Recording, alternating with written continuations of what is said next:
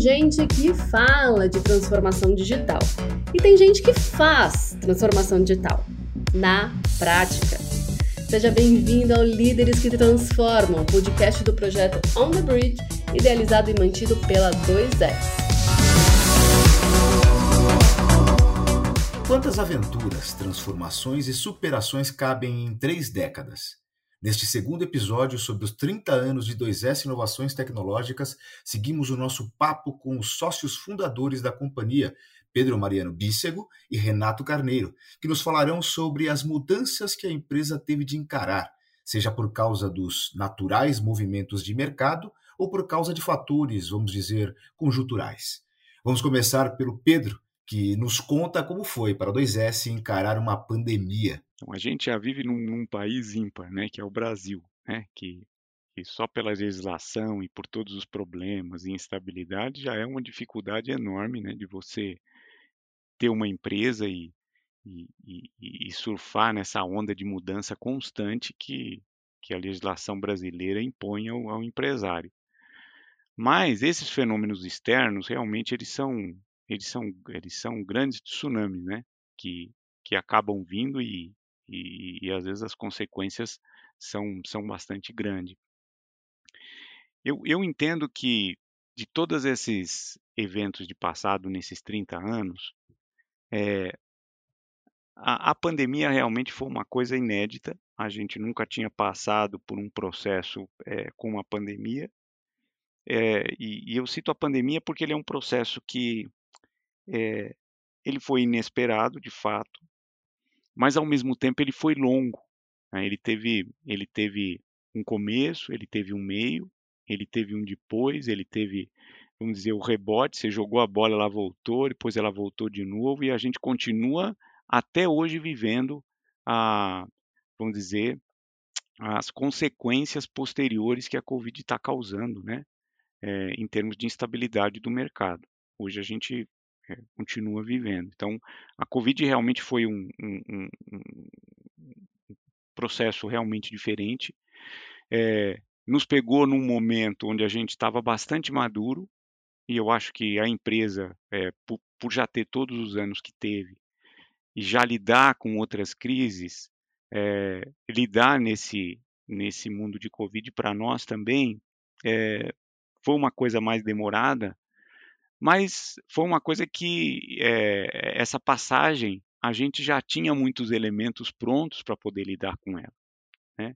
Eu vou dizer que o, que, o, que, o, que o principal elemento que, que a gente tem nessas épocas de crise é envolver a empresa toda com, um, um, com muita transparência, com muita clareza sobre as dificuldades do momento, sobre o que nos espera, é, o que vamos precisar fazer para passar por esse momento difícil, deixar todo mundo muito consciente sobre, sobre as dificuldades, sobre os desafios e como cada um pode ajudar fazendo a sua parte. Então, eu acho que, o, que o, a receita que deu certo para nós, não só na Covid, mas em todos os momentos passados também, foi ter essa transparência com todo mundo.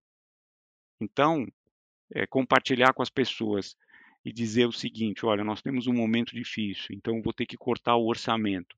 E para não despedir ninguém, algumas coisas que a gente tinha planejado, a empresa não vai conseguir cumprir. Para quê? Para que ninguém seja demitido, para que a gente consiga passar por isso de uma forma é, melhor, a melhor possível que a gente consegue fazer. E com isso, com conversas quinzenais com a empresa inteira, mesmo que tivesse sido remota ou não, enfim, de um, é, todo mundo passou a se tranquilizar um pouco mais, a entender como as coisas estavam, a perceber de que as coisas estavam é, sendo é, direcionadas da forma correta, em que a empresa estava conseguindo cumprir os seus, os seus compromissos, as vendas, apesar da pandemia, é, a partir de um determinado ponto se retomou, o cliente começou de novo a, a, a retomar a parte de projetos. Então, ah, acredito que se você tem uma empresa onde você é, é, tem pessoas comprometidas, você lida com elas de uma forma transparente, você é, compartilha com ela os problemas também, para que ela ajude a empresa a passar por aquilo, eu acho que é o segredo do sucesso. Mas, além da pandemia, Pedro fez questão de citar outro evento que foi bem desafiador para a empresa. Eu diria que as Torres Gêmeas também foram um momento bem difícil, não só para nós, mas para muitas das empresas de tecnologia, porque ela, ela veio com a, com, a, com a quebra da bolha também, teve aquela toda aquela onda de, é, da virada do, do ano 2000, e a, a queda das Torres Gêmeas acelerou um processo de, de estouro da bolha assim de uma forma muito rápida. Isso acaba, acaso, a, ocasionou também um tumulto muito grande no mercado. Né?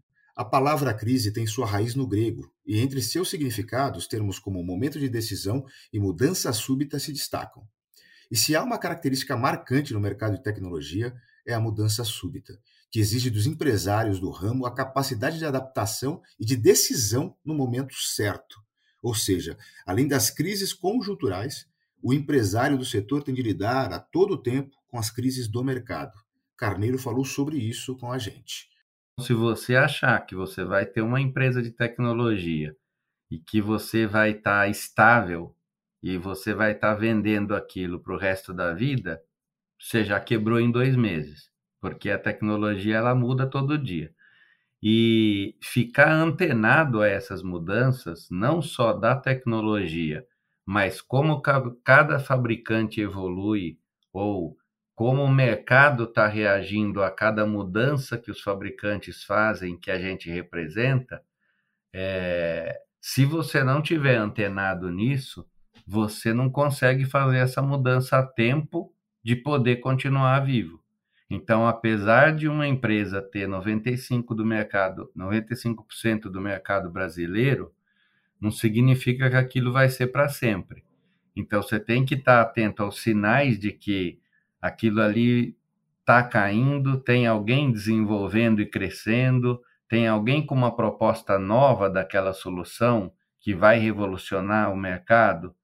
E aí mesmo você estando representando uma empresa que tem 95% do mercado, você tem que abrir as portas para essa outra que vai revolucionar, e muitas vezes é, esse movimento pode não ser bem visto para aquela que é líder e a, e a que você tem um relacionamento forte, mas você tem que fazer isso em nome da empresa continuar viva, porque se você olhar para frente estiver antenado com o mercado, conseguir prever que o futuro é diferente daquele presente que você está vivendo, você tem que fazer essa movimentação, mesmo que você represente uma empresa que é dona de todo o mercado agora, porque você identificou que no futuro ela não vai ser.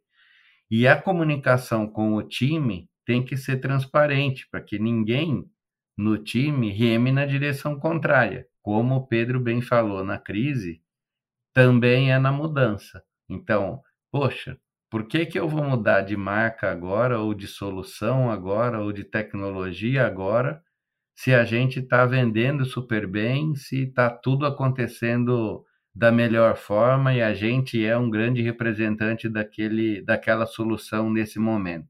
Então, se a gente não for transparente, não explicar para toda a empresa por que a gente vai fazer aquele movimento, e se isso não for bem entendido e as pessoas não se engajarem junto para transformar a empresa para uma nova realidade de mercado, é, isso não acontece.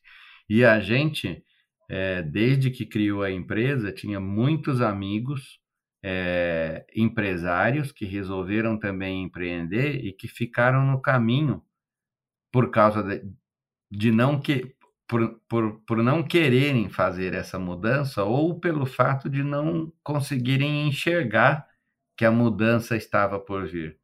E a tecnologia, ela é todo ano, todo mês, todo dia, ela é assim. Você tem que olhar a curva de onde está de adoção o que está acontecendo de novo, se você tem que pular de curva, porque aquela curva que você está vai começar a decair. Então, você sempre tem que estar tá atento ao mercado para poder fazer essas mudanças e comunicar e ter o time junto com você, porque senão a empresa, é, uma pessoa só achar que tem que mudar e a empresa achar que não, a empresa não faz o movimento. A empresa é uma unidade constituída do diverso e do plural. Pedro e Carneiro, como líderes, fizeram sua parte para que a 2S chegasse a três décadas de história, assim como todos os profissionais que lá estão hoje e também os que já passaram pela companhia. Mas e o futuro? É dele que falaremos no próximo episódio da nossa série. Fiquem atentos ao nosso canal, em breve teremos o último dos três episódios com os sócios fundadores da 2S Inovações Tecnológicas. Esse foi o Líderes que Transformam. A cada episódio, uma conversa sobre carreira, tecnologia e futuro com aqueles que realizam a transformação digital. Um podcast apresentado por mim, Silvia Paladino, e pelo também jornalista Wagner Hilário, com um empurrãozinho do roteiro preparado pelo Rafael Câmara e a atenta edição do Thiago Mendes.